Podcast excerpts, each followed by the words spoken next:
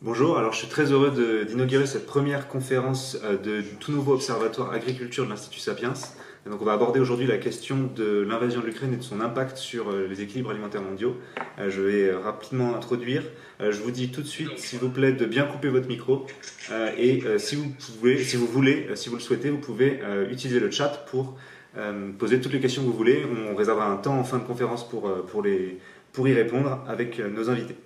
Donc euh, la situation aujourd'hui, c'est qu'on est, euh, euh, depuis le, début de l'invasion en, Ukraine, on, est en train de prendre conscience qu'il y a un, vrai enjeu sur l'équilibre alimentaire mondial. on sait qu'une tonne de blé sur quatre à peu près dans le monde exporté vient de Russie ou d'Ukraine.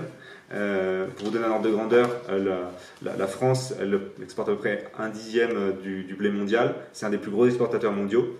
Mais cette situation de conflit va potentiellement pardon, très probablement impacter euh, les équilibres euh, alimentaires mondiaux. Euh, ce qu'on observe en parallèle, c'est une tendance qui s'inverse. C'est une tendance qui s'inverse sur la faim dans le monde. on a à peu près, depuis 2015, on observe que une tendance qui s'améliorait au fur et à mesure est en train de, s'aggraver, c'est-à-dire que la faim réaugmente dans le monde. le Covid l'a aggravé récemment et la situation en Ukraine fait craindre à l'ONU, je cite, un, un ouragan de famine. Donc pour en parler, on va euh, accueillir nos invités qui sont pardon, euh, Emmanuel Ducrot, journaliste à l'opinion, spécialisé sur les questions agricoles. Bonjour Laurent, bonjour oui, bonjour. Et euh, Sébastien Abyss, qui est expert sur, sur les questions géopolitiques des céréales, du blé en particulier, directeur au club Déméter, du club Déméter, qui n'a rien à voir avec la biodynamie, je rassure nos auditeurs, et qui est aussi chercheur associé à l'IRIS, euh, et vous avez publié plusieurs ouvrages sur la question du, blé, des céréales. Donc je cite notamment la géopolitique du blé qui était paru en, 2015, qui est extrêmement intéressant pour comprendre aujourd'hui les, enjeux de la, géopolitique du blé. Euh, et vous êtes euh, aussi à l'origine de l'ouvrage collectif du Club Déméter, dont la nouvelle édition paraît chaque année. Peut-être que vous voulez en dire deux mots là-dessus. Oui, ben, bonsoir, merci de l'invitation. Déméter sort tous les ans au mois de février. Cette année, ça s'appelait Alimentation, les nouvelles frontières nous n'étions pas au courant de l'invasion russe en Ukraine. Ah, mais euh, j'imagine qu'il y a quand même plein, de, plein d'éléments intéressants à, avoir en tête et qu'on pourra découvrir dans, cet ouvrage-là. Euh, du coup, je vous propose de, commencer d'abord par, essayer de comprendre la situation concrètement, ce qui se passe euh, en Ukraine, comment ça risque d'affecter, comment la situation risque d'affecter les équilibres alimentaires.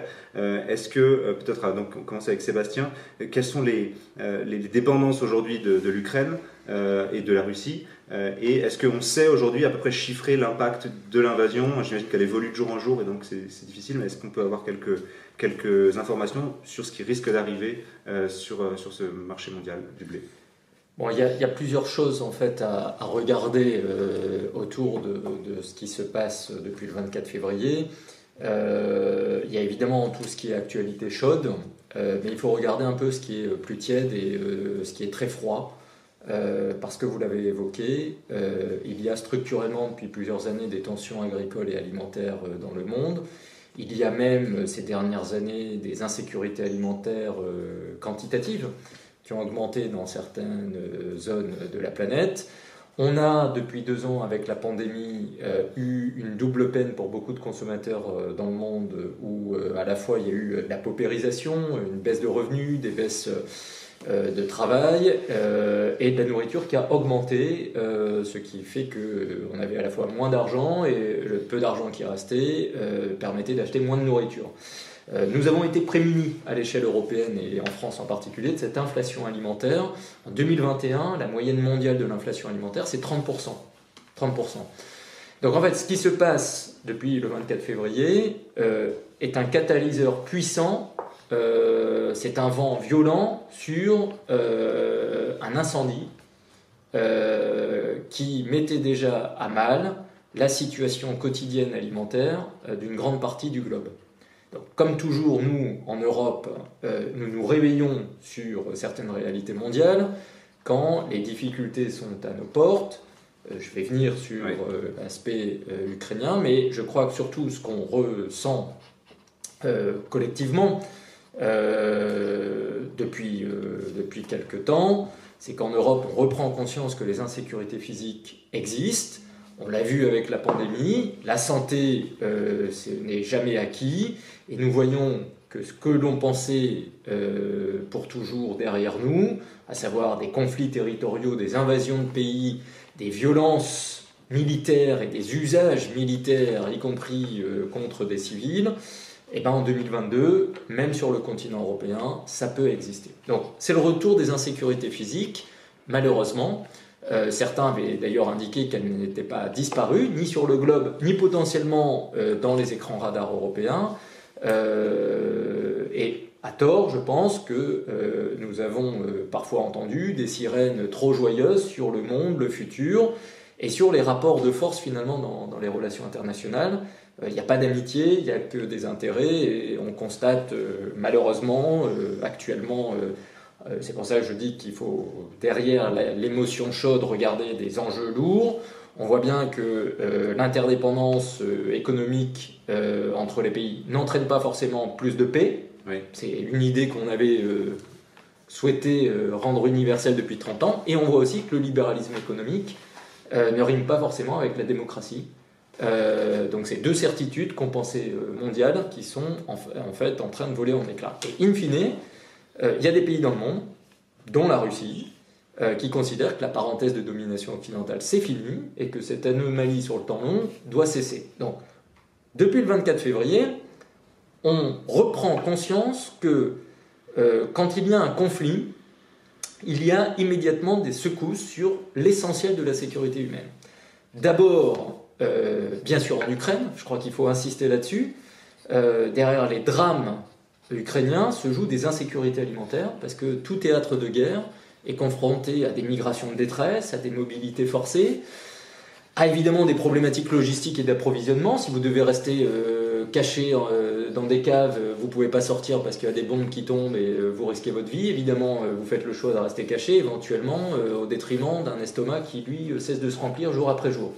Donc défi de l'eau potable, défi de l'alimentation, évidemment ces combats qui ont toutes les conséquences que l'on peut imaginer aussi sur l'ensemble du tissu économique interne ukrainien, dont le tissu agricole, dont euh, je rappelle que l'agriculture, c'est entre 15 euh, et 20% du PIB de l'Ukraine, euh, que c'est 40% des exportations totales de l'Ukraine qui sont des produits agricoles. Je vais venir un peu sur l'aspect agricole.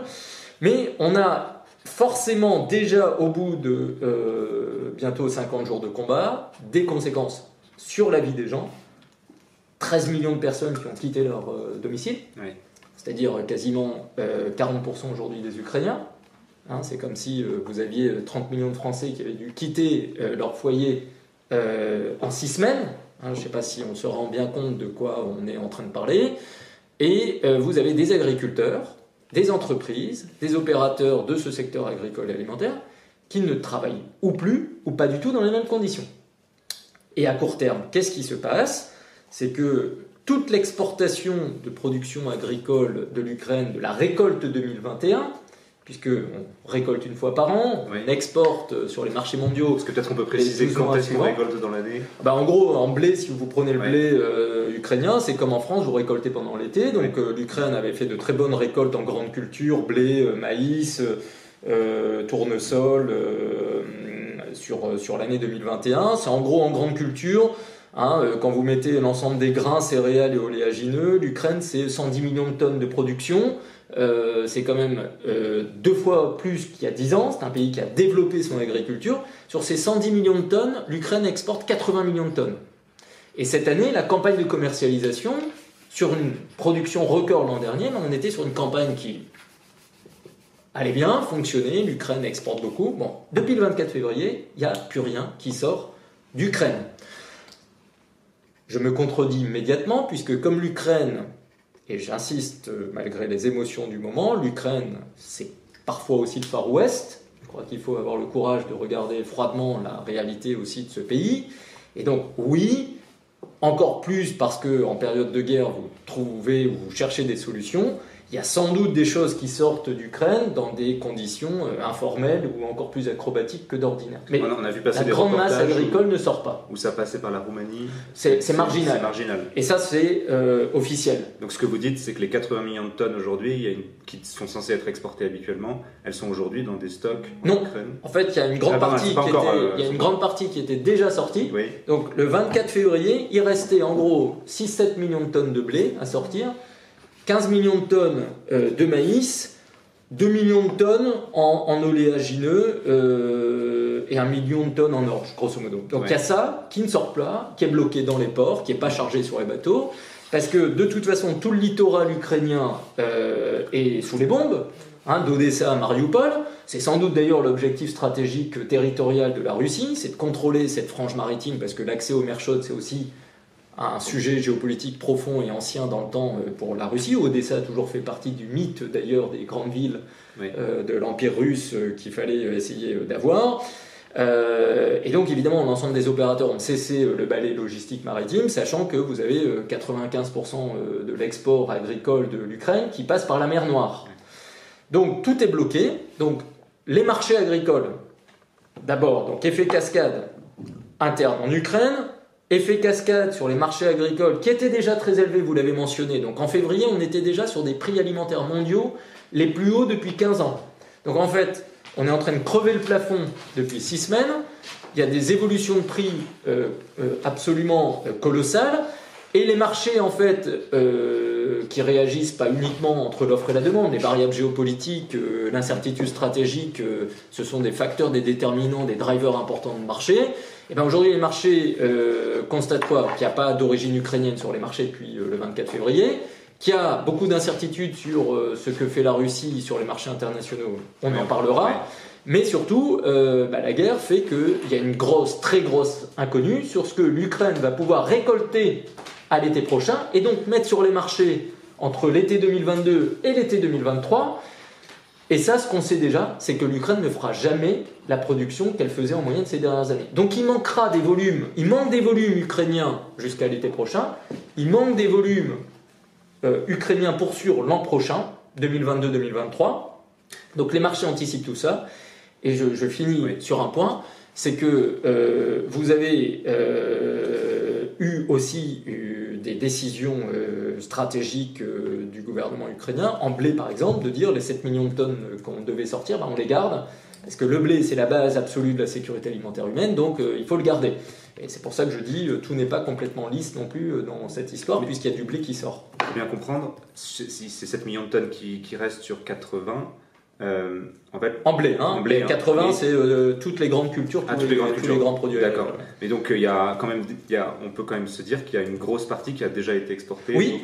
et donc, le, le, problème, c'est que comme on fabrique pas des poupées ou des voitures, ben, il n'y a que des quantités agricoles commercialisées pendant 12 mois qui correspondent aux récoltes de l'année d'avant. Donc, en fait, comme l'Ukraine, vous l'avez souligné, fait 12-13% en blé de l'exportation mondiale, en maïs, elle va faire entre 15 et 20% de l'exportation mondiale de maïs, hein, qui rentre beaucoup dans l'alimentation animale. Si vous prenez le tournesol, tourteau de tournesol pour l'alimentation animale, ou huile de tournesol, qui est beaucoup plus consommée euh, comme huile de cuisson au Moyen-Orient, en Afrique, que l'huile d'olive ou les huiles anecdotiques, euh, bah, sur cette huile-là, l'Ukraine, elle fait 60% du marché mondial. Hein. Il y a beaucoup plus de tournesol en Ukraine que sur le reste de la planète. Hein. Et là, on voit déjà rien que dans les magasins en France que le tournesol, c'est compliqué. Oui, bah, l'huile de tournesol euh, va doubler euh, prochainement en France, mais vous avez conséquemment sur le blé un prix du blé qui avait doublé sur le marché interne égyptien sur les 15 premiers jours de mars. Donc en fonction des pays, en fonction des produits les plus dépendants des uns des autres, il y a cet effet cascade. Euh, c'est pour ça que je parle d'un triple effet cascade de la, guerre en Ukraine. Il y a un effet cascade géographique, sur le plan agricole, bien sûr, une conséquence interne. Il y a des conséquences sur les marchés mondiaux vu le poids de l'Ukraine. Il y a un effet cascade temporel, court terme et moyen terme. il y a un effet cascade sectoriel, puisque euh, les batailles énergétiques qui se jouent autour de la guerre en Ukraine pressurisent par ailleurs les productions agricoles des autres grands pays euh, agricoles puisqu'aujourd'hui le renchérissement de l'énergie, du gaz, des engrais euh, ne permettront pas aux pays agricoles d'appuyer sur le turbo et de faire plus de production euh, l'an prochain, pour sûr. Donc, si je résume, aujourd'hui il y a une très bonne, une grosse partie, peut-être 20-30% de la production si on, extrapole un peu la situation du blé qui n'a pas été, qui n'est pas exporté, qui va rester en Ukraine, et c'est la grosse, toujours la grosse inconnue sur les prochains enlèvements de, de, de, ce pays. en fait, ce qui se passe, c'est que on a les marchés anticipent le fait que l'Ukraine qui met 20-25 millions de tonnes sur les marchés, sur 190-200, hein, pour faire simple, il y a 200 millions de tonnes de blé exportés dans le monde chaque année. Donc l'Ukraine, 20-25 millions, on a dit, hein, 12-13%. Et ben, peut-être l'année prochaine, il manquera 25 millions de tonnes. Et aujourd'hui, il n'y a pas 25 millions de tonnes à aller chercher ailleurs. Donc il y a un trou. Et euh, on ne sait pas très bien ce que la Russie fera. La Russie fait, elle, 35 euh, euh, à 40. Qu'est-ce qu'on peut dire sur la Russie aujourd'hui? Qu'est-ce qu'on eh ben, La Russie, pour l'instant, elle continue à charger et à exporter du blé. Elle avait annoncé le 15 février qu'elle limitait à 8 millions de tonnes les quantités de blé exportées jusqu'à la fin de campagne. De toute façon, c'était en gros ce qui lui restait à exporter. Et donc, elle fait 2 millions de tonnes par mois, ce qu'elle a fait au mois de mars. Les ports russes ont chargé du blé et la Russie vend du blé. La seule chose que la Russie fait, euh, et qu'elle exprime très clairement depuis quelques jours, c'est qu'elle commence à dire que euh, cette euh, production agricole ou céréalière russe pourrait être de plus en plus destinée aux seuls pays complices et alliés, et éventuellement à être payée également en roubles, comme le gaz, pour embêter un certain nombre d'opérateurs financiers et logistiques, ce qui n'est pas sans risque, parce que j'insiste sur un point, encore une fois, je souhaite toujours désaxer le chaud et le froid. Aujourd'hui, factuellement, nous ne pouvons pas, vu les besoins alimentaires du monde, nous passer de l'origine russe et ukrainienne. Il n'y a personne qui peut remplacer. Et la planète mange tous les jours. Donc si on réaccélère les productions en Europe ou aux États-Unis, le temps que ça donne des résultats capacitaires en volume, ce ne sera pas pour l'an prochain, c'est pas dit que ce sera pour dans deux ans. Donc ça veut dire que pendant deux ans, on va peut-être pas dire à la moitié de la planète arrêter de manger. Et il faut bien comprendre qu'au milieu de tout ça, il n'y a absolument pas la place pour un accident climatique. Donc il faut prier qu'il n'y ait pas d'accident climatique aux États-Unis ou en Europe, sachant qu'il y a une grande sécheresse au Maroc cette année.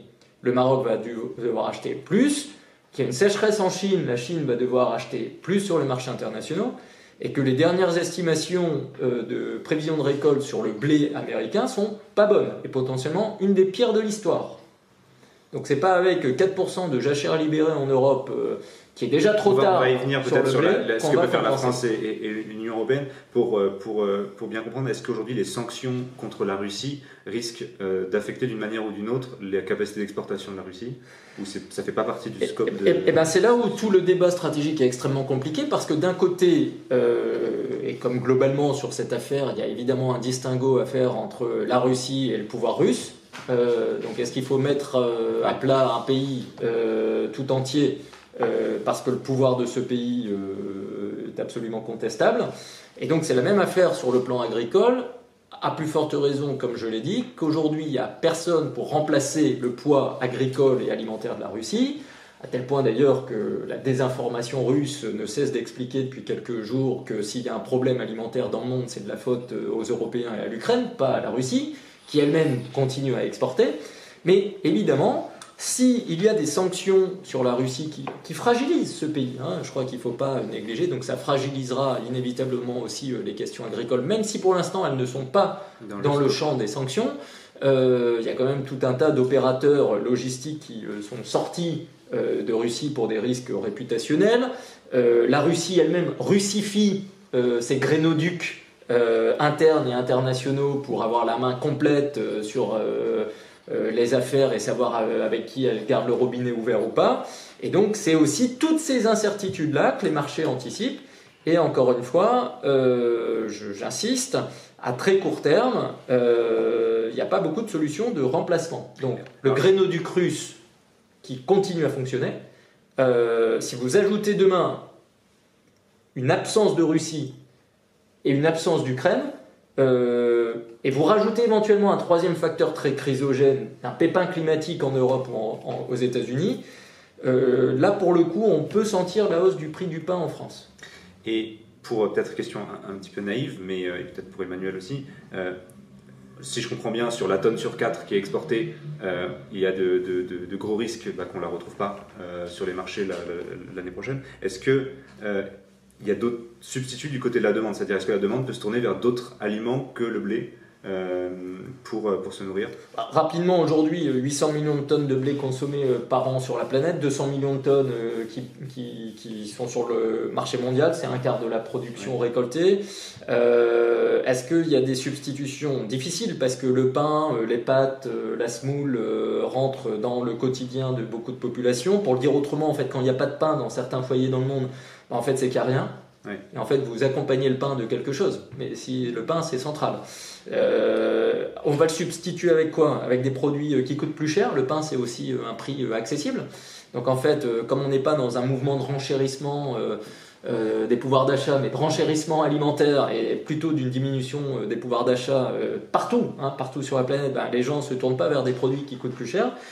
Alors évidemment, il y a des céréales plus alternatives. On voit bien que la problématique de l'Afrique de l'Ouest, par exemple, où euh, la consommation de blé s'est intensifiée avec l'urbanisation euh, notamment, euh, L'Afrique de l'Ouest produit beaucoup de riz, de plus en plus de riz. Il y a une explosion de la consommation de riz en Afrique de l'Ouest. On retrouve l'importance du sorgho, du mil, certaines productions céréalières de ces espaces. Par contre, ça va être beaucoup plus compliqué au Moyen-Orient ou en Afrique du Nord, euh, où il y a euh, beaucoup de consommation euh, de blé, ou en Asie du Sud-Est. on a parlé de la Chine, qui en achète de plus en plus. Il ne faut pas oublier les VIP, Vietnam, Indonésie, Philippines. c'est trois pays qui font quand même 450 millions d'habitants, hein, je rappelle, les VIP. Bah, aujourd'hui, ces trois pays font à eux trois à peu près 25 millions de tonnes d'importation de blé. D'accord. On va peut-être euh, sur les 200. Ah. Euh, on va peut-être se rabattre un petit peu sur, euh, sur la France, sur l'Union européenne, sur l'Europe en général. Est-ce qu'il y a des choses, des petites marges de manœuvre? On a vu que c'était très compliqué. Est-ce qu'il y a des petites marges de manœuvre sur lesquelles on peut agir aujourd'hui? Alors, c'était très médiatisé le cas des, des jachères qui, qui, pourront être, qui, qui, vont subir une dérogation pour pouvoir être semées, sachant que bah, les jachères, c'est pas forcément les meilleurs termes. Donc, est-ce qu'il y a aujourd'hui une petite marge de manœuvre, que ce soit pour produire plus de blé en France, en Europe ou pour euh, produire d'autres euh, d'autres substituts, ou alors, euh, bah, par exemple, convertir ce qu'on faisait pour du biocarburant pour de l'aliment Est-ce qu'il y a des, Quelles sont les, les, possibilités Alors, il faut, il faut, beaucoup relativiser cette histoire de, de, jachère. Alors, je, rappelle que la France est le premier producteur de blé en Europe et le quatrième producteur mondial de blé. Et, et elle exporte à peu près 19-20 millions de tonnes sur les marchés, c'est-à-dire la moitié de sa production. Quand on parle de mettre en, culture 4% de, de, jachère, il faut bien comprendre que dans ces 4% de terre en jachère, tout n'est pas cultivable. Il y a une partie de ces jachères qui sont euh, des zones humides, il y a des haies, etc. Et au final, c'est 1% qui pourrait être mis en culture de la surface agricole utile en France. C'est extrêmement peu et comme vous l'avez dit, c'est souvent pas les terres les plus. Euh, elles sont en pente, elles sont. Enfin voilà, c'est pas des terres qui sont faciles à cultiver. Si on les a mis en, en jachère, c'est que c'est pas les plus productives. Donc en fait, on va difficilement pouvoir faire plus de blé sur ces terres-là. Et puis bah, ça demande quand même de la préparation. On ne claque pas des doigts à l'agriculture. C'est comme le disait Sébastien, on fabrique pas des poupées et des voitures. Ça demande de la préparation sur un an, deux ans, les assolements, etc. Donc on peut pas faire ce qu'on veut euh, en claquant des doigts. Vers le fait qu'on va faire sur ces terres-là peut-être euh, des protéagineux, des choses qui vont nous permettre de nourrir les animaux avec le maïs qu'on n'aura pas d'Ukraine, puisque la France euh, importe à peu près 40% du maïs pour, euh, de son maïs. C'est ça, Sébastien, 40% ah, euh, même, même plutôt la moitié ces dernières années. Hein, pour nourrir, les, pour nourrir les, animaux. Donc on, va pouvoir substituer ce qui nous manquait en maïs pour les animaux mais pas forcément faire de la céréale sur ces, sur ces terres-là. Hmm. Ça paraît extrêmement compliqué pour l'Union européenne d'augmenter sa production. En tout cas, ça n'en prenait pas le chemin. Euh, d'une part dans la PAC et d'autre part avec les stratégies Farm to Fork qui étaient plutôt très décroissantes sur la production agricole. Hum. Les objectifs à 2030, alors si vous voulez, je rappelle un peu Farm to Fork Juste peut-être une, petite question juste avant. Est-ce que, euh, parce que c'est aussi un des, éléments qui fait débat et, et, et, des, des, rapports de force, d'idées, euh, mhm. le, fait de diminuer potentiellement la production à destination animale pour la remplacer pour de la production végétale pardon, de la production végétale à destination de l'alimentation animale pour la remplacer par de la production végétale pour le, à destination euh, humaine, est-ce que ça permettrait de juguler quelque chose ou... Alors peut-être, euh, mais simplement on ne peut pas faire ça du jour au lendemain non plus. C'est-à-dire que dans la rotation des cultures, vous avez un, rythme et on ne peut pas remplacer une chose par une autre en claquant des doigts. Enfin, je veux dire, il y a une succession culturelle qui fait que ben, on ne peut pas euh, improviser comme ça des changements de culture radicaux d'une année sur l'autre. Peut-être sur trois ans on peut le faire, mais sur une année ça me paraît assez compliqué. Et puis il faut quand même qu'on sache aussi que ben, notre production de volaille elle a beaucoup puisqu'on parle des volailles essentiellement quand on parle de céréales, elle a énormément baissé. Et on importe des volailles d'ailleurs, de Pologne, d'Ukraine justement, du Brésil. Donc en fait, c'est pas très significatif tout ça. Ça ne va pas changer radicalement la donne. Et il y a toute une partie de l'alimentation animale qui est constituée de choses que les humains ne peuvent pas manger. Quand on parle des tourteaux par exemple, euh, de l'alimentation animale, c'est du tourteau de tournesol ou de voilà, c'est quelque chose que, qui, qui valorise euh, des productions euh, végétales que les humains ne peuvent pas C'est le résultat de la trituration pour obtenir l'huile. L'huile va pour l'alimentation humaine, le tourteau qui n'est pas consommable par les humains va pour les animaux. Donc c'est une manière de transformer du, du, du, du calorie végétal en calorie animale pour des choses qui sans cela seraient perdues. Alors après, sur la question du carburant, on ne fait pas vraiment de carburant avec du blé, hein. on fait un peu avec... Euh, bah de l'éthanol de betterave ou avec un peu peut-être un petit peu de maïs, mais c'est aux États-Unis. Voilà, aux États-Unis. Mm. Euh, ici, je, c'est marginal. Donc il y a une, effectivement il y a une, un questionnement aux États-Unis de qu'est-ce qu'on fait du maïs? Est-ce qu'on continue à en faire euh, de l'essence ou est-ce qu'on l'oriente autrement vers les animaux ou vers les humains C'est une vraie question puisque les, carburants se renchérissant aussi, il y a des arbitrages à faire. Donc ça, ça fait partie des questions que l'humanité n'avait plus envie de se poser et qu'elle va devoir se reposer de nouveau. Il y en a plusieurs hein, dans ce genre-là, c'est assez intéressant. Le fait que, par exemple, l'huile de tournesol, donc euh, c'est 70% d'huile, 60-70% d'huile ukrainienne de tournesol qui ne sont plus sur le marché, ou qui en tout cas ne circulent plus, c'était, ça, ça euh, j'allais dire, ça métastase dans toute la chaîne alimentaire mondiale. Euh, cette huile-là, il faut bien la remplacer par quelque chose. Euh, et on, des solutions alternatives, c'est l'huile de palme. Alors ça veut dire qu'il faut changer tous les process de fabrication, parce que c'est pas la même chose, on les cuit pas de la même manière. Et puis ça veut dire aussi qu'on avait euh, commencé à retirer l'huile de palme, en tout cas dans les marchés occidentaux, parce qu'elle a mauvaise presse, et que cette huile-là revient sur le marché. Donc ça bouleverse. Vous voyez, les effets domino vont chercher très très loin dans toutes les chaînes de production mondiales. Donc il n'y aura pas de solution miracle. Il n'y a pas de solution miracle. et si je reprends, alors c'est un euh, est-ce que sur les, la, production, alors j'avais vu passer un, un, tweet d'un agriculteur euh, qui, euh, qui, est très actif en vulgarisation de, son métier et qui, qui, avait fait un petit calcul de table qui disait que si on passait la part de, de, céréales produits en bio qui ont des rendements plus faibles mhm. en conventionnel, on pourrait potentiellement, si on faisait qu'en France, assouvir les, les, importations d'un pays comme le Liban. Est-ce que du coup, il n'y a pas ici une marge de manœuvre euh Alors oui, mais alors idéologiquement, c'est très difficile à faire passer. Vous savez que l'orientation européenne va vers plus de, plus de surface bio et l'objectif, c'est 25% de surface bio en Europe à 2030. Il faut savoir que euh, le rendement d'une culture bio en grande culture, en, maïs, en, pardon, en blé, c'est très bien documenté, c'est moitié. C'est la moitié des rendements. Donc ça veut dire euh, un cheminement qui est, qui est comment dire, qui est à rebours, de, à rebours de la tendance. Ça veut dire qu'on a dit à des agriculteurs euh, euh, convertissez vos surfaces en bio. En grande culture, c'est compliqué. Hein. Je veux dire, on ne fait pas ça du jour au lendemain. Mm. Ça demande des méthodes culturelles qui sont totalement différentes. On ne peut pas utiliser les mêmes moyens de protection des plantes, etc. Alors effectivement, on pourrait doubler les rendements en utilisant des différentes sortes de blé, des traitements, etc. Mais ça veut dire qu'on on, on, sabote les efforts d'agriculteurs qui ont été faits sur 3, 4, 5 ans de, conversion. Donc pour ces gens-là, c'est aussi c'est compliqué à entendre. C'est compliqué à entendre. Ils ont investi dans quelque chose. C'est loin d'être aussi simple.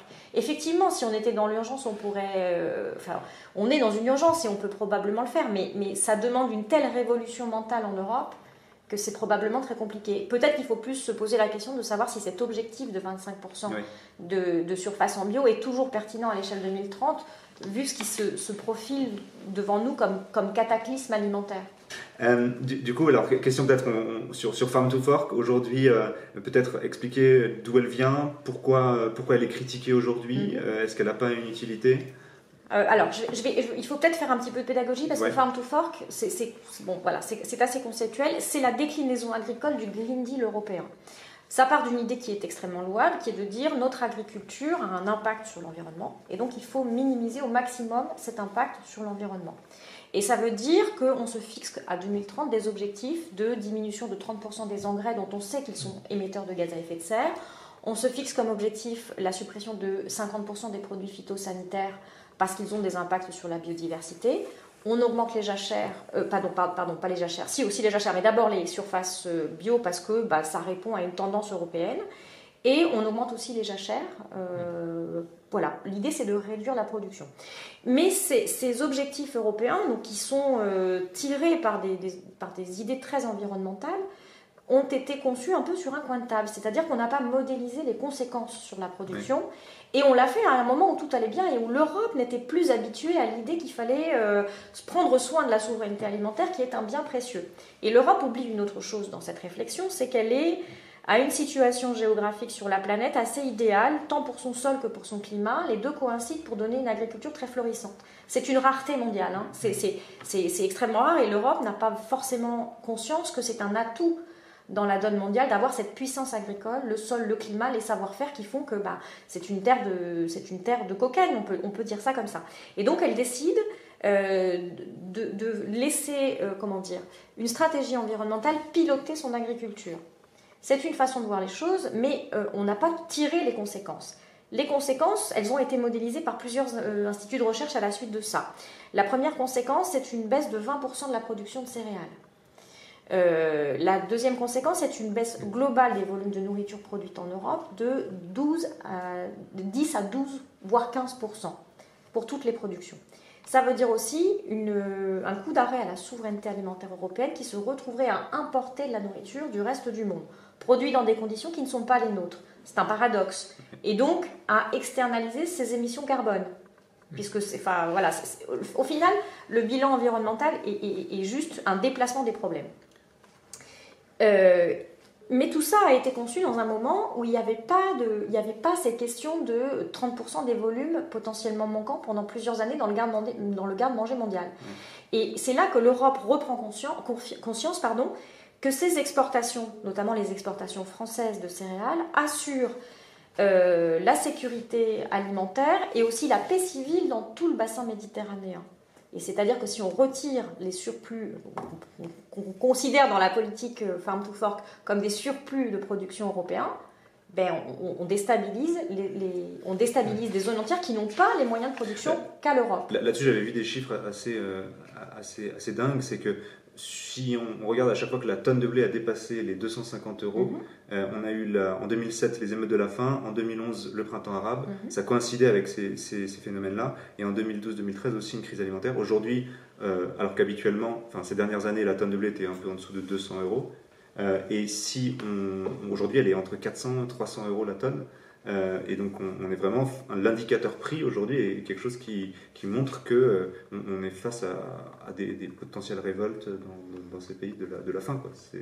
Oui, à, ce, prix-là, sur les marchés, 365 euros la tonne de blé aujourd'hui, 365, 400, il y a des pays entiers qui ne peuvent plus se permettre d'acheter du blé. C'est-à-dire que dans beaucoup de, bassins du, pays bassin, du bassin méditerranéen, il y a des chambres de compensation euh, étatiques qui, qui limitent les prix du pain pour les populations. Elles sont débordées par euh, l'augmentation des prix, c'est-à-dire qu'elles ne peuvent plus subventionner le pain à hauteur de ce qu'il faudrait.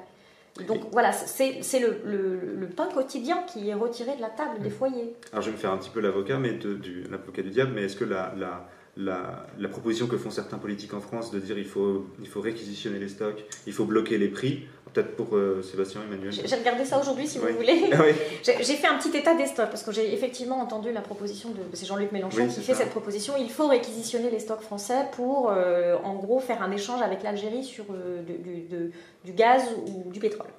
Et, et, bloquer les prix. Et bloquer les prix. Alors en fait, des stocks en France, il n'y en a pas il n'y en a plus. On est en fin de campagne, exactement comme on est en fin de campagne en Ukraine, c'est-à-dire que tout ce qui a dû être vendu l'a déjà été. Les derniers contrats de vente de blé sont signés en février, en mars, très exceptionnellement en avril.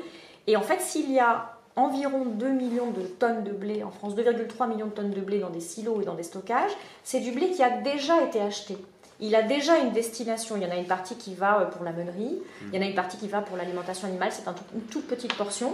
Il y en a une partie qui est déjà destinée à l'export, mais ce blé-là, il a déjà des acheteurs. C'est-à-dire que ce n'est pas du blé qu'on stocke pour faire de la spéculation, parce que c'est ça la théorie, c'est qu'il y a de la spéculation sur le blé. En fait, il n'y en a pas. On pourrait mobiliser à peu près 200 000 tonnes de blé, quelque chose comme ça, ce qui veut dire 15 jours de consommation en France. Et c'est ce qu'on appelle la soudure, c'est-à-dire ce qui est supposé euh, ben, faire le petit joint euh, avec la récolte précédente si on a un petit manque. Donc en fait, euh, il n'y a, pas vraiment de, a pas vraiment de solution. Et alors, ça, si on pouvait éventuellement mobiliser des stocks, ça aurait un autre effet. Exactement celui qui a eu la décision russe de faire des contingents sur ses exportations, exactement celui qui a eu la rumeur euh, du fait que l'Argentine voulait limiter ses exportations et garder sa production de céréales, ça fait monter les cours encore plus. Parce qu'on se dit, il va y avoir encore un rétrécissement de l'offre, encore un peu plus de pénurie, et donc ça fait monter les cours dans un marché qui est ouvert et qui est mondial pour les céréales. donc c'est typiquement une fausse bonne idée. Est-ce que peut-être que Sébastien, vous pouvez nous, expliquer un peu comment se, comment se fixent les prix, euh, qui les fixe, euh, pour essayer de comprendre un peu les, mécaniques à l'œuvre, et est-ce que euh, votre point de vue sur, est-ce qu'il y a des, choses à faire si on contrôle les prix, est-ce que, est -ce que ça peut être quelque chose d'utile, de pertinent? Il y, a plusieurs aspects. Euh, d'abord, euh, comment des prix euh, agricoles se forment. bien sûr, offre-demande. pour faire très simple, aujourd'hui, 10 pays font de l'offre, 200 pays sont demandeurs. Donc en fait, il y a un oligopole productif exportateur de blé. C'est pour ça que j'avais écrit une géopolitique du blé en 2015. sauf qu'à la différence de ce que l'on peut parfois entendre, euh, l'alimentaire, le blé, euh, l'agriculture en général, si les intentions des puissants sont bonnes, ce sont des facteurs de paix, de stabilité. Euh, Emmanuel a évoqué cet aspect-là. c'est pour ça que j'ai toujours parlé d'une géopolitique positive avec les questions agricoles et alimentaires. Et comme toutes les armes de paix, si les intentions des puissants sont par contre mauvaises, vous pouvez retourner cette arme pour justement en faire un moyen de pression. Sébastien, si je peux me permettre, il y a peut-être une chose qu'il faut préciser, c'est qu'on ne fait pas du blé là où on voudrait, là où on oui, le faire. il y a des conditions climatiques, euh, géographiques, hein, euh, il faut des ressources. Donc en fait, vous avez des prix qui sont fixés offre et demande et ça bouge en permanence. Euh, il y a un peu d'élasticité. L'offre, on ne sait jamais jusqu'au bout parce que le climat peut tout vous casser en 15 jours, un travail d'un an. Euh, et la demande, elle, elle est plutôt structurellement en hausse. Bah là, c'est tout bête, hein, c'est mathématique. Euh, il y a 8 milliards d'habitants sur la planète aujourd'hui, on n'était que 6 il y a 20 ans. Donc il y a 2 milliards euh, de, personnes à table en plus aujourd'hui au quotidien. il y en a 2,5 qui doivent encore arriver dans les 30 ans. Il y a dans certains pays, c'est pas une augmentation de 25%, c'est un doublement en 30 ans. Donc vous avez offre et demande, et puis tout, ce qu'on vient d'évoquer, c'est-à-dire des paramètres géopolitiques, des variables de coût de production, le climat, les rumeurs, les, fermetures d'échanges ou pas. Bon. Donc en fait, le prix, il n'est jamais le reflet exact d'une production-demande. Il prend en, compte un tas de variables comme le prix du pétrole, comme le prix du pétrole, hein, comme le prix, du pétrole. Bon. Par contre, euh, ce que je, euh, tiens à souligner, c'est qu'il y a euh, y a deux choses sur lesquelles je pense qu'il faut être vigilant. D'abord, Emmanuel a évoqué le sujet des stocks, il est extrêmement important. nous avons fait le choix en Europe de ne plus avoir de stock.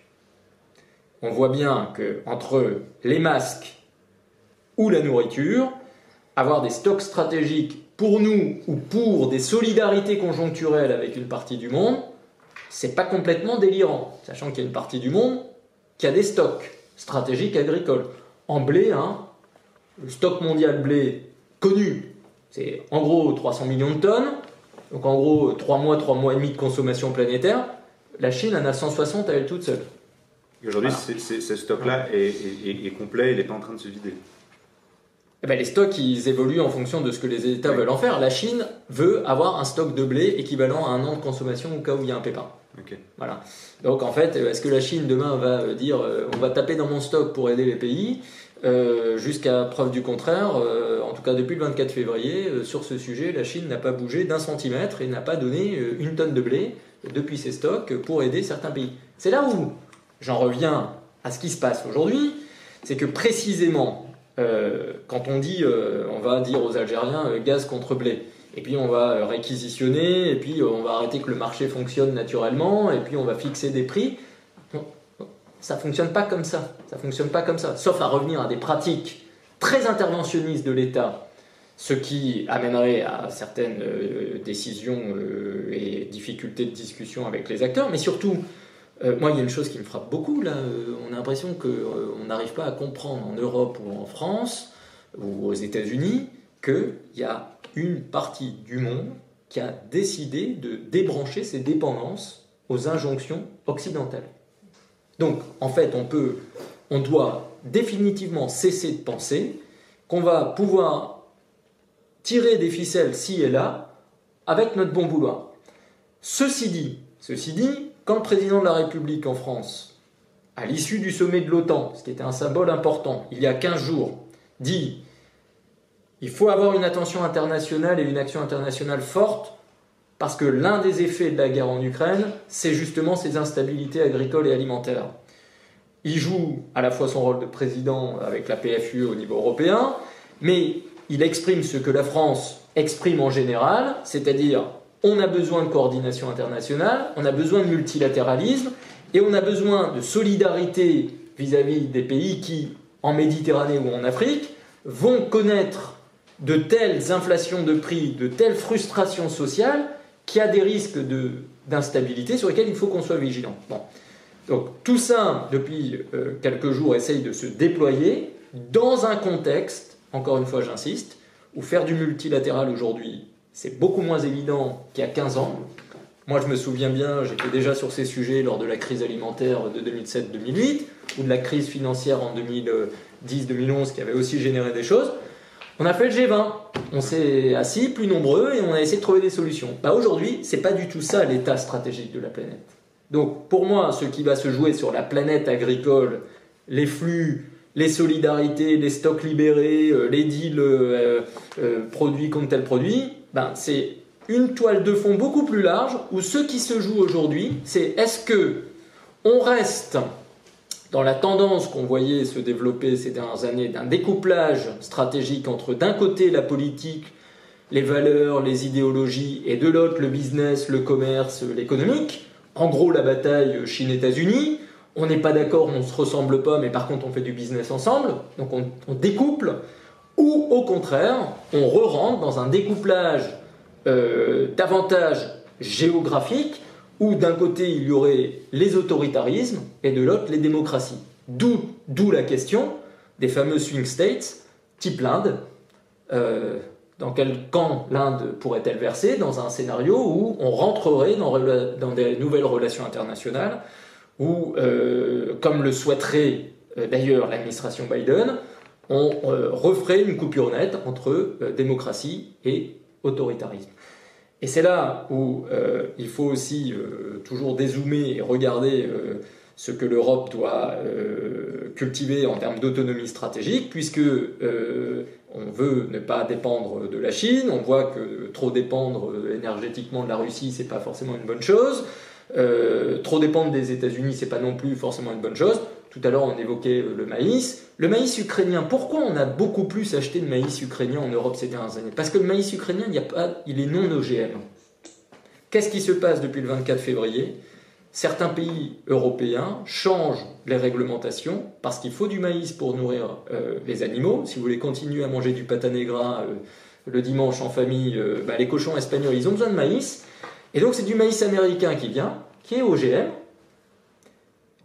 et il faut jamais oublier que les Américains, en ce moment, il y a aussi des intérêts économiques. Et donc, c'est toujours la formule que j'utilise depuis un an sur le débat européen et de ce qu'on veut faire, qui pour moi prend encore plus de consistance avec ce qui se joue depuis euh, quelques semaines. C'est est-ce qu'on veut une Europe herbivore dans un monde de carnivores, sachant qu'il y a même le retour de certains tyrannosaures, et que stratégiquement et géopolitiquement, l'Europe n'a converti personne au véganisme. D'accord, donc c'est extrêmement intéressant. Sur, donc, si on rejoint sur, euh, si on reboucle sur la, la, question de farm to fork, euh, aujourd'hui, est-ce que euh, quand il y avait eu une, une, tribune récente dans le monde de, de plusieurs scientifiques, d'économistes, qui disaient que bah, le constat qu'on fait aujourd'hui, c'est que finalement, on a assez peu de marge de manœuvre et que on, ça, ça, sert à rien d'essayer de produire mm. plus en Europe parce que de toute façon, à court terme, on ne pourra pas le faire, et que ça va contrevenir à euh, nos objectifs environnementaux, nos objectifs climatiques. Euh, quelle, quelle, réponse euh, Est-ce que cette analyse finalement, est-ce qu'elle est, bonne ou pas Et, et l'autre argument qu'ils évoquaient, je reprends leur argument, est que cette agriculture qui est productive, elle dépend de d'énergie fossile, mmh. qui, qui et on n'a pas beaucoup parlé des engrais, mais, mais ça fait aussi partie de la, de la complexité de la situation. est-ce que voilà, est-ce qu'une Europe de la décroissance agricole est la seule moyen Est-ce que c'est déjà un moyen d'atteindre les objectifs environnementaux? Emmanuel a montré tout à l'heure que c'était très compliqué. Mais est-ce qu'on doit vraiment opposer écologie, production euh, sachant que l'agriculture, bah, c'est un tiers des émissions de gaz à effet de serre. donc c'est Alors de mon point de vue, non, et j'ai trouvé cette tribune d'une naïveté et d'un européanocentrisme euh, fou. C'est-à-dire que cette tribune est rédigée par des gens qui pensent que l'Europe est seule au monde, qu'elle n'a pas d'interaction avec ses voisins, qu'elle ne sera pas euh, non plus une terre d'accueil pour tous les gens qui vont devoir partir de chez eux. Enfin, c'est aussi ça. C'est-à-dire que quand on parle de faim, on parle de migration. Et donc, c'est une espèce de, bah voilà, de candeur et de naïveté, et c'est un peu, bah, après, nous, le, après nous, le déluge alimentaire, si vous voulez. Moi, j'ai été, été vraiment euh, assez choquée de cette, de cette tribune qui considère qu'en fait, on n'a qu'à s'occuper de nous-mêmes et qu'on n'est pas dans un monde interdépendant. Si on ne s'occupe pas de l'alimentation mondiale, c'est l'alimentation mondiale qui va s'occuper de nous. Enfin, je veux dire, c'est d'une façon ou d'une autre qu'on envisage cette équation, ça finira toujours par revenir. Alors après, euh, effectivement, la question de la dépendance aux engrais et de la souveraineté, elle est vraiment intéressante. Euh, Sébastien a coutume de dire que euh, la souveraineté, c'est choisir ses dépendances. Les connaître et savoir quelles dépendances on tolère et quelles dépendances on ne tolère pas. La question des engrais, elle est double. D'une part, il y a la dépendance au gaz russe et aux, fournitures pour, pour, faire les engrais russes, qui est, qui est énorme, c'est 40% de notre production qui en dépend. Et puis, il y a la question euh, climatique. C'est-à-dire que les engrais sont émetteurs de gaz à effet de serre et effectivement, ça ne va pas pouvoir durer très longtemps. Comme ça.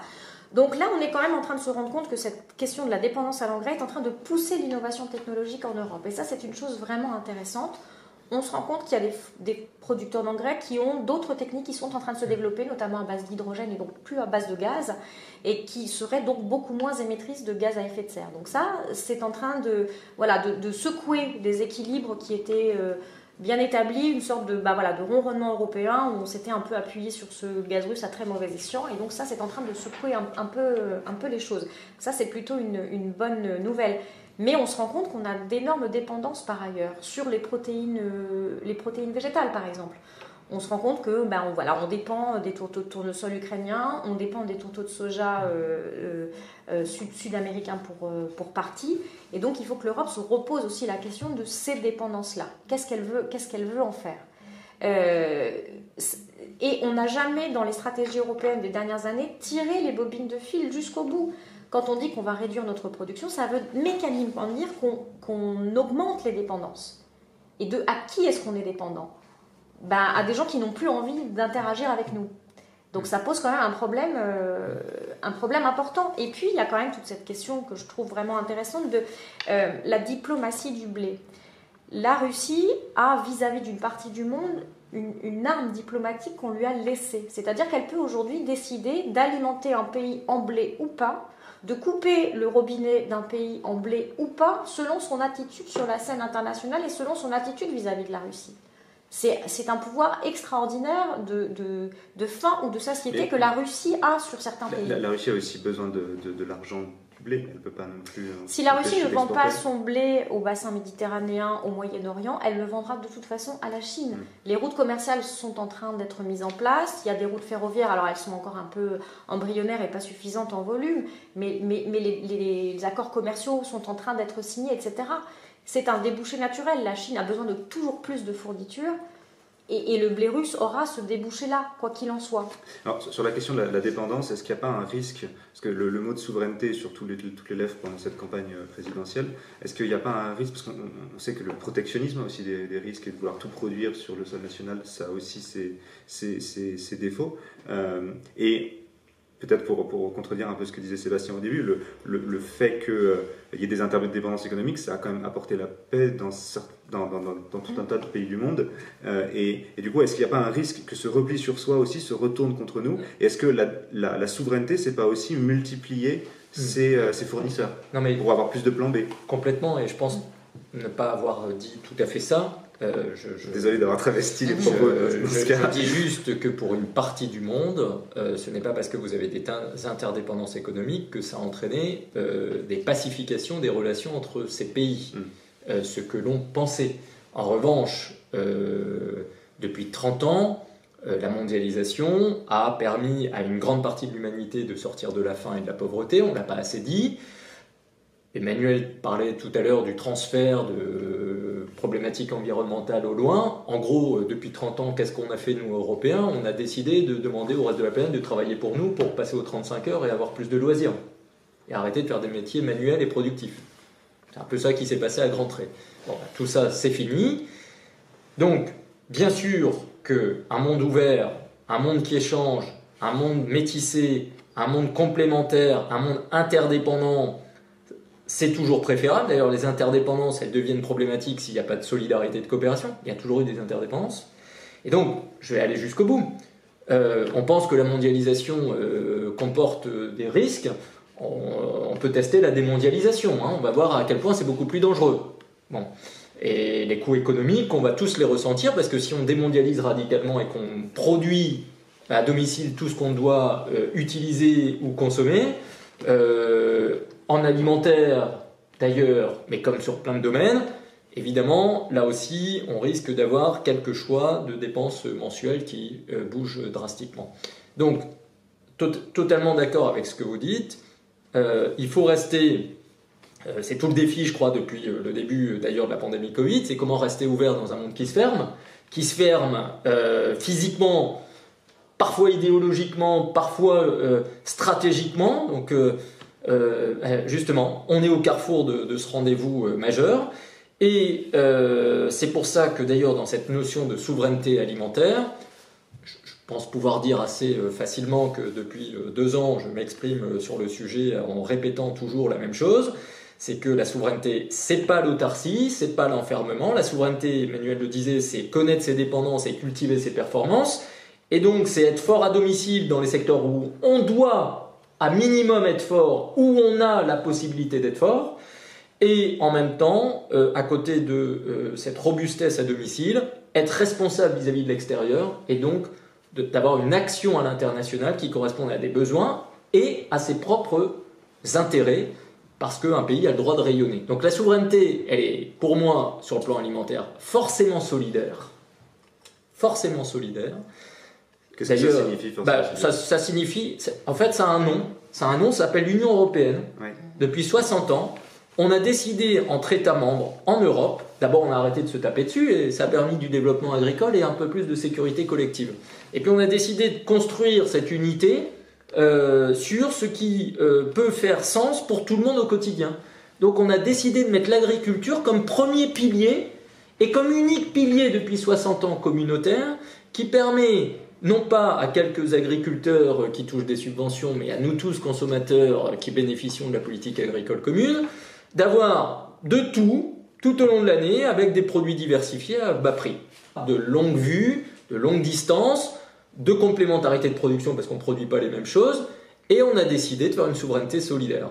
Aujourd'hui, qu'est-ce qu'on voit? On voit que l'Europe est en train d'imaginer qu'elle se porterait sans doute mieux si euh, chaque pays avait à nouveau sa propre politique agricole.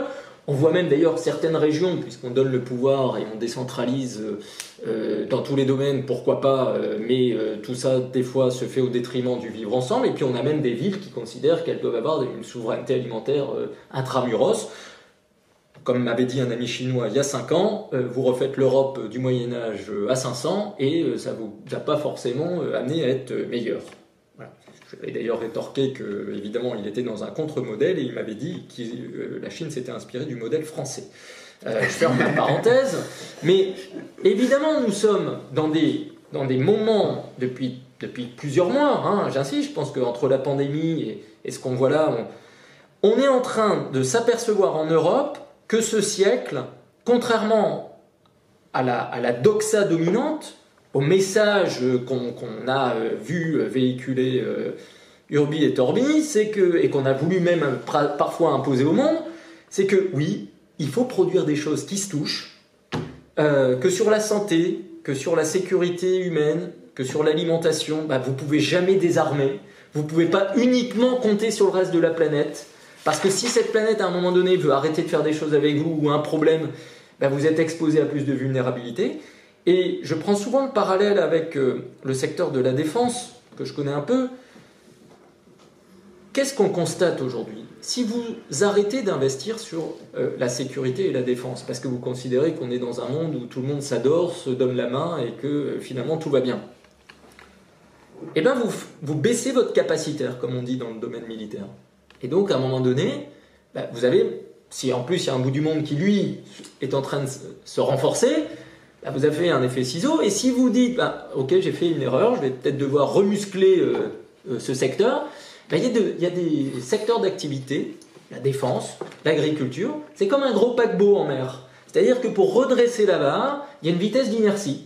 Et donc vous pouvez décider et décréter qu'il faut produire plus ou relancer. Les résultats tangibles vont se faire d'ici 5 à 10 ans. On est en train de relancer des dépenses militaires euh, en France euh, depuis 5 euh, ans.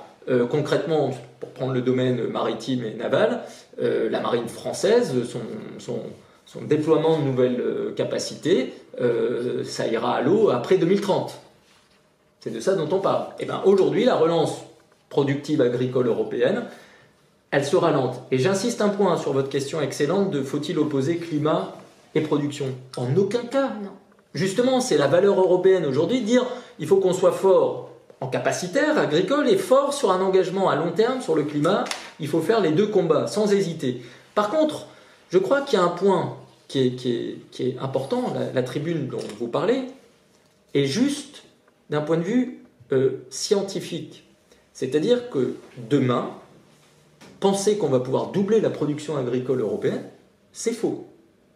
Il y a des plafonds, il y a des limites agronomiques, il y a des, il y a des usures de sol. Je ne parle même pas du fait que tout le monde n'a pas envie de redevenir agriculteur euh, euh, en Europe et de travailler la terre. Donc, en fait, est-ce qu'on peut doubler comme ça la production en Europe? Non. il y a des vraies problématiques climatiques.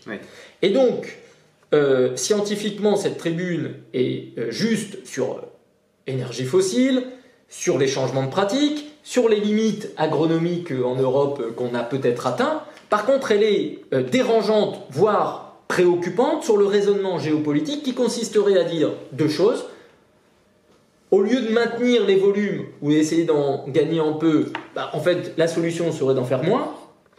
Et en plus, en effet, elle est géopolitiquement dérangeante parce que si on fait moins, on sait qu'on est moins présent sur notre responsabilité extérieure, alors que le monde a de plus en plus besoin des euh, territoires qui peuvent produire. c'est un peu cette contradiction qui est étonnante. Dernière question avant de passer aux questions des auditeurs. Le, comment est-ce qu'on construit une, agriculture euh, qui est à la fois productive et qui répond aux enjeux de baisse des émissions de gaz à effet de serre, de biodiversité, tous ces enjeux environnementaux? Et il faut sortir des postures. c'est ce qu'on fait. il faut sortir des postures. C'est-à-dire que l'Europe a fait un certain nombre de choix stratégiques qui étaient euh, avec une réticence à l'innovation, par exemple. On sait aujourd'hui qu'on s'est privé en Europe euh, des OGM. Le sujet est derrière nous, les OGM, on n'y reviendra pas. Mais il y a des nouvelles technologies de sélection variétale qui fait qu'on peut cultiver des plantes avec moins d'engrais, des plantes résistantes avec moins de pesticides. Et ce sont des leviers que l'Europe s'est interdit d'exploiter dans sa stratégie Farm to Fork. Si vous voulez, il y a un parallèle qui est, vraiment, je trouve, assez, assez parlant. C'est le parallèle avec le secteur de l'énergie. On veut décarboner l'électricité européenne, mais un certain nombre de courants idéologiques veulent le faire sans nucléaire ça revient à planter des éoliennes et à se rendre compte que finalement on a besoin euh, bah, d'une énergie de secours carbonée, du gaz, euh, du, charbon, et donc on se met dans des nouvelles dépendances. Et ben c'est un peu la même chose avec euh, l'agriculture. On veut plus produire ici, on veut décarboner l'agriculture, et bien ça veut dire que on se tourne vers l'extérieur parce qu'on s'est interdit les outils qui seraient l'équivalent agricole du nucléaire, si vous voulez. On a considéré que la recherche agronomique, bah, c'était c'était pas un secteur d'avenir. On considère que les nouvelles technologies, bah, par définition, c'est pas bien. Et, vraiment, le niveau de réflexion en Europe ne va pas beaucoup plus loin que ça. Hein. C'est pas bien. Il n'y a pas de justification, ça fait peur, c'est pas bien. Et, vraiment, vraiment, j'insiste, mm. ça ne participe pas d'une réflexion ni scientifique, ni d'une étude de risque, ni d'une étude de bénéfice. C'est vraiment un interdit mental. Est-ce que justement cette situation, comme on voit qu'on a eu un certain retournement de l'opinion sur le nucléaire euh, ces cinq dernières années. où on, on, avait commencé le mandat en disant on maintient la fermeture de Fessenheim et on mhm. finit avec on relance des EPR. Est-ce qu'on ne peut pas être optimiste sur le fait que bah, euh, la situation va nous forcer à nous poser des nouvelles questions et que sur la question des biotechnologies, on aura peut-être euh, une évolution favorable? Le moment, le moment euh, géopolitique a changé et effectivement, il y a un énorme travail de pédagogie à faire avec, avec le public pour expliquer ce que sont ces technologies de sélection variétale. Ça, revient simplement à faire ce qui se produit naturellement, c'est-à-dire des mutations génétiques des plantes qu'on utilise avec le profit. C'est ce que l'homme fait depuis qu'il fait de l'agriculture. Simplement, maintenant, on peut maîtriser le processus avec des technologies comme CRISPR-Cas9, qui est une technologie développée par une scientifique française, euh, avec une partenaire. Euh, et, le, et, le, et, le, faire beaucoup plus rapidement. Et le faire beaucoup plus rapidement. Ça ne réglera évidemment pas tous les problèmes. C'est une partie des solutions. Mm. En fait, il n'y a pas une solution magique. Et, il faut vraiment qu'on arrive à sortir de cette pensée magique qui est de dire, on peut c'est l'équivalent de dire, on peut décarboner notre économie avec des éoliennes. Mm. On sait désormais que c'est faux. On sait dans quelle situation l'Allemagne s'est mise en soutenant une, une, une telle contre-vérité. Il faut maintenant qu'on comprenne que l'agriculture, c'est la même chose. On ne sauvera pas le climat avec des gens qui, ailleurs sur la planète, meurent de faim. Il faut vraiment avoir conscience de ça. C'est pas parce que l'Europe sera absolument vertueuse euh, qu'elle, d'une part, sauvera la planète, euh, voilà, et, elle, va surtout plonger le reste du monde dans des tourments dont elle n'a même pas idée. Il faut avoir une idée de l'importance des problèmes et ne pas oublier non plus que Parler d'agriculture, parler d'alimentation, c'est parler d'un humanisme. Et je pense que cet humanisme a disparu de la réflexion européenne derrière les thématiques environnementales et climatiques, qui sont extrêmement importantes. Mais on ne peut pas utiliser un levier sur les deux. On ne peut pas faire l'économie d'une des deux pensées, la pensée environnementale et la pensée humaniste. Ça ne marche pas ni dans un sens ni dans l'autre. Et vraiment, je, je, pense que ça doit inciter à repondérer les politiques publiques mmh en faisant au mieux des deux leviers. Pas l'un ou pas l'autre. Mais effectivement, on peut avoir en Europe, et on a les moyens pour le faire, on a les cerveaux pour le faire, on a les agriculteurs pour le faire, on peut avoir une agriculture qui soit beaucoup plus économe en machines agricoles, en énergie, c'est un vrai sujet, hein, euh, en énergie, en émissions de gaz à effet de serre. On a beaucoup de pistes qui s'ouvrent à nous à condition qu'on ne se les interdise pas mentalement par principe. D'accord. Euh, merci pour, euh, pour, ces explications. Euh, je propose qu'on passe aux questions parce qu'on en a un certain nombre. On va peut-être essayer de les faire rapidement parce que certaines sont assez précises et peut-être n'impliquent pas des, réponses très longues. Et puis, puis n'hésitez pas à réagir. première question, la question du blé australien. L'Australie, si je ne dis pas de bêtises, est le sixième producteur mondial. Est-ce qu'il y a un potentiel là-dessus, le volume disponible Alors, euh, aujourd'hui, euh, encore une fois, il y a des calendriers de récolte différents. Euh, ce qui est clair, c'est qu'il y a une partie à court terme de solutions de volume de blé sur le marché qui provient d'Inde. parce que l'Inde a fait une très bonne récolte. donc vous avez déjà des pays comme le Liban, l'Irak ou l'Égypte qui discutent ou ont déjà eu quelques livraisons euh, indiennes. L'Inde se pose quand même la question de savoir si elle doit euh, ses surplus les mettre à l'export ou les stocker à domicile. Est-ce que c'est aussi un pays qui peut avoir des gros yo-yo de récolte? Euh, L'Australie fait une bonne récolte et devrait en faire une prochaine correcte, mais l'Australie, compte tenu de ses contraintes climatiques et hydriques, a des grands écarts de production. Euh, donc voilà, à court terme, euh, il n'y a pas beaucoup de solutions. Euh, je reviens quand même sur l'affaire des jachères, parce que tout le monde pense qu'en fait, comme on a dit, on va libérer les jachères, la prochaine récolte de blé en Europe cet été va être bonne. Non, hein, les jachères, là, en blé, c'est trop tard. et, d'ailleurs, on ne fera pas forcément que du blé dans les jachères. Donc ça veut dire que le résultat, c'est été 2023 pour le blé. vous avez remarqué, hein, et je rappelle par ailleurs que les terres que les agriculteurs mettent généralement en jachère, ce sont les mauvaises terres. Euh, parce que en gros, c'est comme euh, dans une équipe de foot, vous faites jouer sur le terrain les meilleurs joueurs. Donc vous faites jouer vos meilleures terres. C'est des remplaçants. Donc euh, c'est pas forcément des terres qui vont amener des volumes significatifs. Qui ne feront peut-être même pas de blé d'ailleurs. Et peut-être en plus ce sera pas du blé parce qu'il y aura peut-être d'autres considérations qui rentreront. Alors, on avait des questions sur la, sur la réorientation de la PAC. Quelle réorientation de la PAC pourrait, euh, pourrait, euh, serait pertinente? Est-ce que, bah, peut-être en double question, est-ce qu'on peut envisager une réorientation de la PAC Si oui, laquelle Et est-ce qu'elle est politiquement crédible ou pas en l'état actuel des choses, politiquement crédible, ça me semble vraiment difficile. On sent qu'il y a vraiment beaucoup de tensions à Bruxelles sur ces sujets de la PAC. On a une PAC qui est très orientée vers, comment dire, le financement du travail agricole plus que vers euh, l'aide à la surface.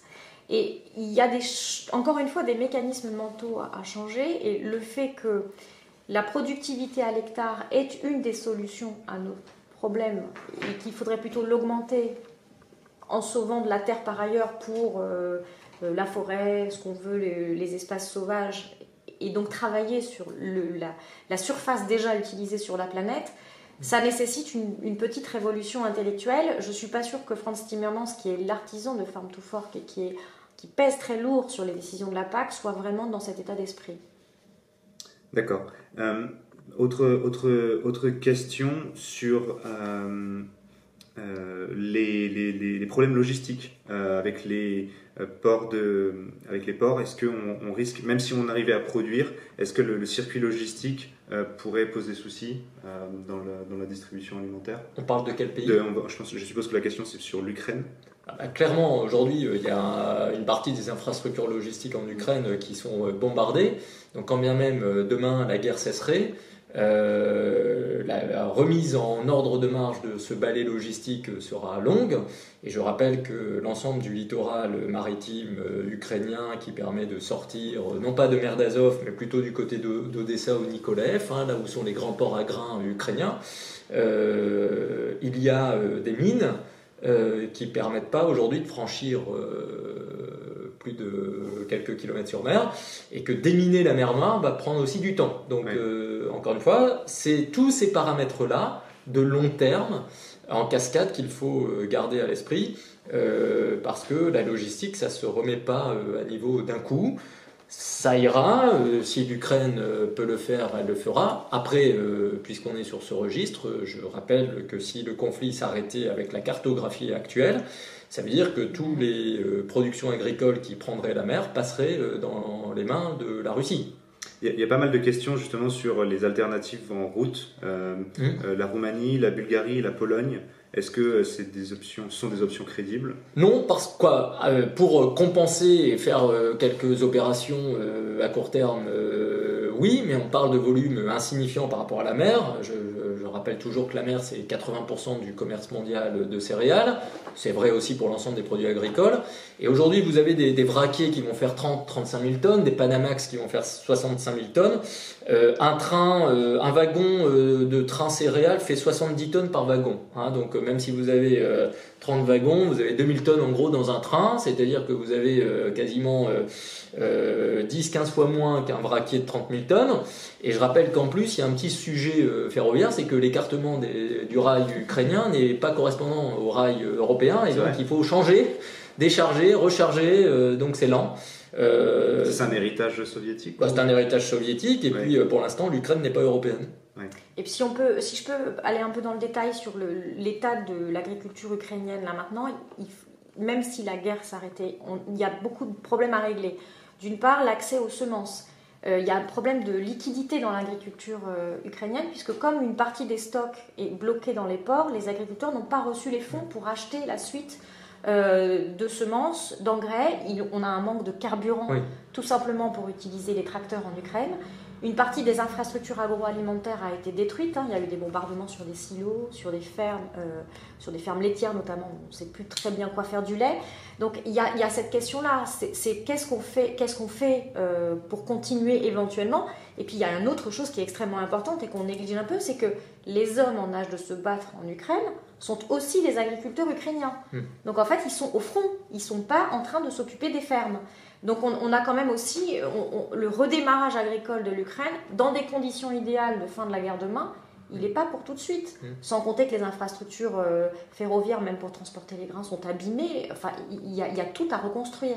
ça va prendre un temps sur, fou. Sur, la question de la main-d'œuvre, il y avait aussi beaucoup d'Ukrainiens qui allaient travailler en Pologne, hmm. sur les productions. Je, rajouterais juste une chose quand même, parce que euh, je crois qu'on ne saisit pas toujours bien ce que ça veut dire d'être dans un pays en guerre. Vous êtes agriculteur ukrainien aujourd'hui.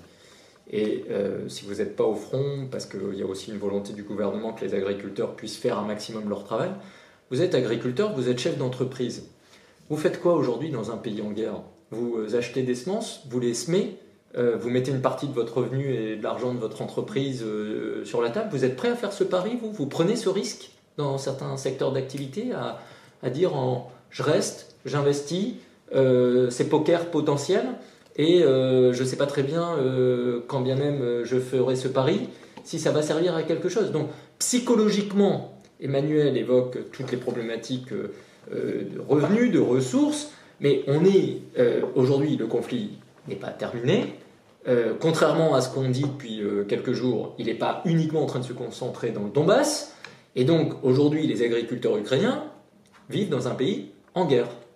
Et donc dans un pays en guerre, bah, comme tout chef d'entreprise, bah, vous réfléchissez euh, longuement avant de prendre une grande prise de risque économique parce que vous vous dites peut-être qu'il faut faire le dos rond quelque temps pour mieux repartir et pas jouer, pardon, à la roulette russe à court terme. Il y, a une chose qu'on peut faire, un, parallèle, c'est cette chose qu'on avait oubliée en Europe. Si la famine est revenue sur le devant de la scène internationale ces 3-4 dernières années, et si l'ONU a alerté déjà l'année dernière mm. sur le fait qu'on aurait probablement 900 millions, 1 milliard d'humains en famine, c'est parce que les zones de conflit se sont multipliées en Afrique et qu'elles ont détruit les récoltes. Et c'est ce schéma-là.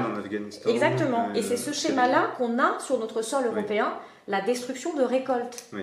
C'est pas une question de logistique dans, dans, beaucoup de pays africains. La résurgence des famines est due aux conflits locaux. Mm.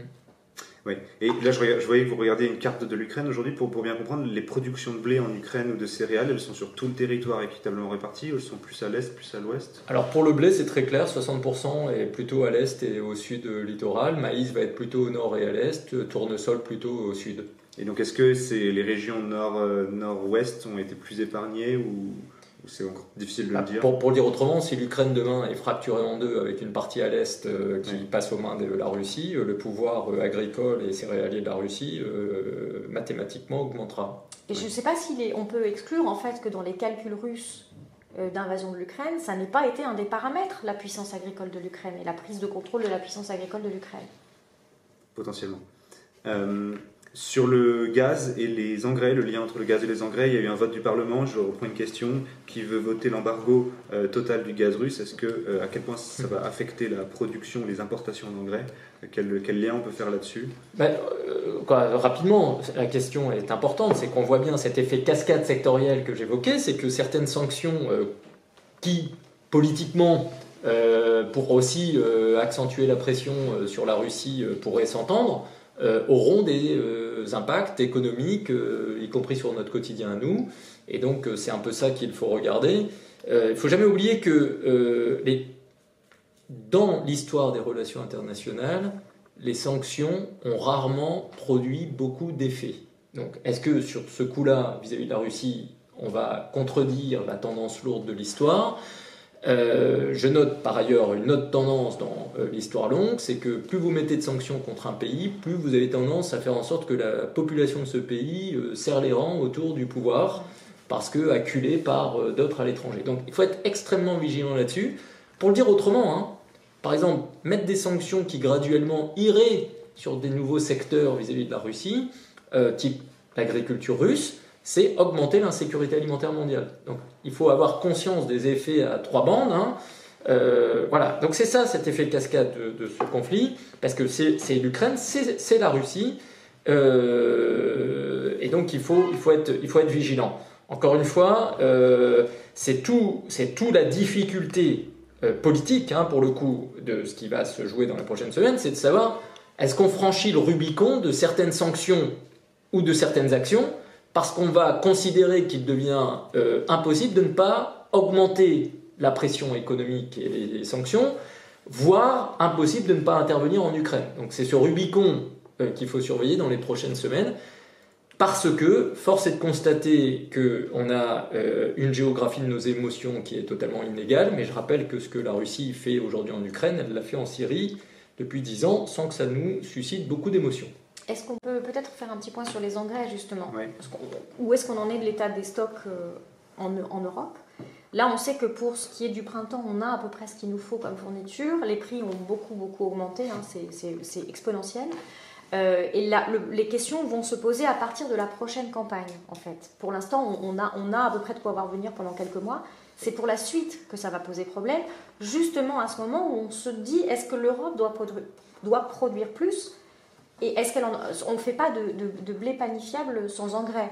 Et les engrais dits organiques, c'est-à-dire issus d'animaux, on n'en a de toute façon pas assez pour remplacer. Donc en fait, la question, c'est aussi nos capacités de production hmm. sur le moyen terme qui sont handicapées par euh, cette question des engrais. Hmm. Je note que ce n'est pas simplement chez nous. Hein. Il, y a, il commence à y avoir aujourd'hui des émeutes au Pérou notamment, où les agriculteurs péruviens se rendent compte, se rendent compte qu'ils n'ont plus accès aux engrais euh, et ça commence à faire des troubles civils. On observe là sur la planète depuis mm. quelques jours mm. des moments, de, mm. des, endroits de tension sur des questions agricoles ou périagricoles. Et le Brésil, par exemple, qui a une agriculture importante, fortement utilisatrice d'engrais, est en train de faire euh, de grandes courses sur le marché mondial des engrais pour acheter tout ce qu'elle peut euh, avant les autres. Très bien. Peut-être une, dernière question, parce qu'il y avait quelques questions sur les, les politiques.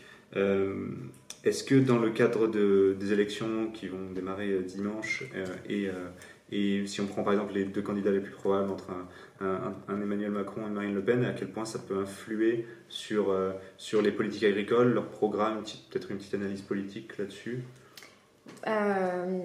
C'est vraiment difficile parce que enfin, mon sentiment sur la campagne, c'est que le sujet agricole est tombé sur la tête des candidats. Ça fait longtemps qu'on ne parle plus d'agriculture dans le débat politique français. C'est un débat qui est européen et qui, comme tout roulait, personne ne s'est posé de questions. Donc en fait, les politiques sont en train de se ressaisir du sujet agricole un peu dans l'urgence, sans vraiment tirer les conséquences de leurs propositions. On l'a vu, réquisitionner les stocks de blé, très bien, mais quand on tire le fil, on se rend compte que c'est contre-productif. Euh, ce qu'on sait quand même de Marine Le Pen vis-à-vis de l'Europe, c'est la défiance. Elle ne me semble pas dans l'idée qu'on va collaborer avec les autres pays européens pour rebâtir une politique agricole commune qui soit, euh, qui soit euh, solide. Quant à Emmanuel Macron, il a beaucoup changé son fusil d'épaule sur les questions agricoles depuis quelques années. Il est arrivé dans des dispositions qui ne sont pas du tout celles qu'il a euh, aujourd'hui à l'esprit. Donc c'est un peu difficile d'évaluer. Je ne sais, pas, sais pas quel est l'avis de Sébastien. C'est compliqué de faire de l'analyse politique à chaud et c'est pas notre travail, mais... Moi, moi j'ai pas d'avis sur ce sujet parce que je pense que euh, d'abord euh, c'est une discussion très hexagonale. Je sais qu'on est en France, mais euh, justement ce qui se joue aujourd'hui c'est un phénomène mondial. Et je pense que, indépendamment des élections de ce mois, euh, la France, l'Europe euh, doivent rester euh, vigilantes sur le fait que l'agriculture est importante pour leur sécurité, pour leur autonomie stratégique, pour leur économie, pour leur rayonnement à l'international. Et encore une fois, j'insiste, sans jamais oublier que tout le monde n'est pas loti à la même enseigne sur la planète et que précisément, il faut être dans des souverainetés solidaires. On est en train de se, on est en train de se réincarner si vous voulez, le débat euh, politico-économique en Europe a été très désincarné depuis 20 ans. Désincarné industriellement, désincarné sur les questions agricoles, parce que c'était loin de nous. Enfin, on était dans des pures euh, spéculations intellectuelles sur nos données, sur, etc. Et on est en train d'être rattrapé par le quotidien. Par vraiment le quotidien. La santé, comme le disait Sébastien, les questions de la nourriture et on sait qu'on va faire face en Europe à une inflation énorme sur les produits alimentaires. C'est aussi un, des aspects qu'on n'a pas évoqué. Il va y avoir des tensions partout dans le monde, mais en Europe, au sein des populations européennes, il y a des gens pour lesquels il va être difficile d'accéder à l'alimentation. Ne serait-ce qu'en France, on a déjà 5 euh, millions et demi de nos concitoyens qui, sont passés par l'aide alimentaire l'année dernière. Et on sait que pour des ménages qui sont à quelques euros près sur leur panier de courses, comme toutes les matières euh, les matières agricoles ont flambé, l'énergie a flambé, tout va se renchérir sur les marchés agricoles. Il ne faut pas qu'on oublie aussi ça. C'est-à-dire qu'il y a des gens qui sont menacés dans notre pays, dans leur quotidien et dans la nourriture de leur famille. là, on a, on a, déjà quelques chiffres. Euh, je crois que vous avez sorti un article ce matin sur l'inflation qu'on peut observer sur mm. l'alimentation. Qu'est-ce qu'on peut dire aujourd'hui? On a acté, après les négociations commerciales euh, annuelles qui se sont achevées en février, une augmentation de 3% globale des prix de l'alimentation. Qu'il faut bien comprendre, c'est que cette augmentation-là, elle correspond aux effets Covid. Hmm. C'est-à-dire ce qui, le renchérissement des fournitures, les désorganisations logistiques du Covid. Tout ce qui s'est passé entre le 1er décembre et la fin des négociations commerciales, c'est-à-dire déjà une envolée des céréales, tout ça, ça n'a pas été pris en compte. Parce que l'industrie, elle fixe ses tarifs le 1er décembre. Et tout ce qui s'est passé encore après, c'est-à-dire l'invasion de l'Ukraine, l'explosion des cours du blé, euh, l'explosion du, du, gaz, etc., tout ça, ce sont des choses qui ne sont absolument pas prises en compte dans le coût de l'alimentation européen. Et donc on estime qu'on va être au mieux sur des augmentations de 10-12% du panier et probablement plus. On ne sait pas exactement où ça peut s'arrêter. Donc il faut avoir conscience qu'une partie des populations européennes, on ne parle pas juste des pays en développement, hmm. une, pays des une part des populations européennes en France vont avoir du mal à boucler les fins de mois alimentaires. Et, euh, et du coup, est-ce qu'on ne peut pas se dire que cette situation qui va nous mettre un peu au pied du mur va nous permettre de réagir? Moi, moi, je pense que sur, euh, justement, hein, vous posiez la question de, qu'est-ce qu'on veut faire demain euh, politiquement. il faut, faut, pas, il faut pas sous-estimer le monde qui vient et il ne faut pas se faire peur à l'excès. Il faut faire confiance euh, justement, euh, l'Institut Sapiens d'ailleurs véhicule cette idée, il faut faire confiance aux, hommes euh, de, trouver des solutions collectivement. Il y, a, deux certitudes. C'est que au thermomètre de la planète, il y a deux températures qui grimpent, le climat, et donc on a un choc climatique qui va devenir de plus en plus lourd, impactant pour tous, et il y a la température géopolitique du monde qui est en surchauffe, alors qu'on pensait qu'elle était basse pour toujours. Ces deux euh, thermomètres euh, qui sont en train de progresser, euh, vu l'immensité et la complexité des enjeux qui viennent, je suis peut-être naïf, mais je pense que si on cherche ensemble, à l'échelle planétaire, à trouver des solutions, on se donnera plus de chances que si on décrète qu'on sera tous plus intelligents en se regardant dans sa glace à domicile. Très bien. Peut-être un, dernier mot, Emmanuel? Non, je, suis tout à fait d'accord sur cette analyse des deux thermomètres. Et ça crée d'autres questions, c'est-à-dire que là, on parle d'un état de la production alimentaire mmh. mondiale à l'instant T, mais les accidents climatiques se multiplient. C'est-à-dire qu'on n'est pas à l'abri, comme le disait Sébastien, d'un nouveau choc alimentaire parce qu'une récolte serait gâchée quelque part. Il y a des zones de la planète où on ne peut plus cultiver la même chose qu'avant. C'est-à-dire qu'il faut gérer la crise alimentaire de façon... En plus, c'est une dynamique. C'est-à-dire qu'on était déjà dans une, crise alimentaire en essence, euh, en, en train de naître, et qui est là précipitée par d'autres considérations géopolitiques. Ça fait deux temps de réflexion à avoir en même temps. Il y a l'urgence, le temps court, la crise ukrainienne et la déstabilisation des, marchés là. Et puis il y a ce qui va se passer mm. sur le long terme, c'est-à-dire la déstabilisation des systèmes de production, faute d'eau, à cause des accidents climatiques, etc. Donc en fait, il faut vraiment, il y a, il y a deux gestions en parallèle. Très bien, merci. Alors peut-être pour donner un petit mot de, la part d'Institut Sapiens, on avait produit une note euh, sur la question des biotechnologies justement, qui sont une des clés, qui n'est certainement pas la réponse magique, mais qui, euh, qui est une des clés qu'il ne faut surtout pas se, se, fermer, euh, de mettre de hier sur la question des biotechnologies. On le fait malheureusement beaucoup en, Europe depuis, depuis 30 ans.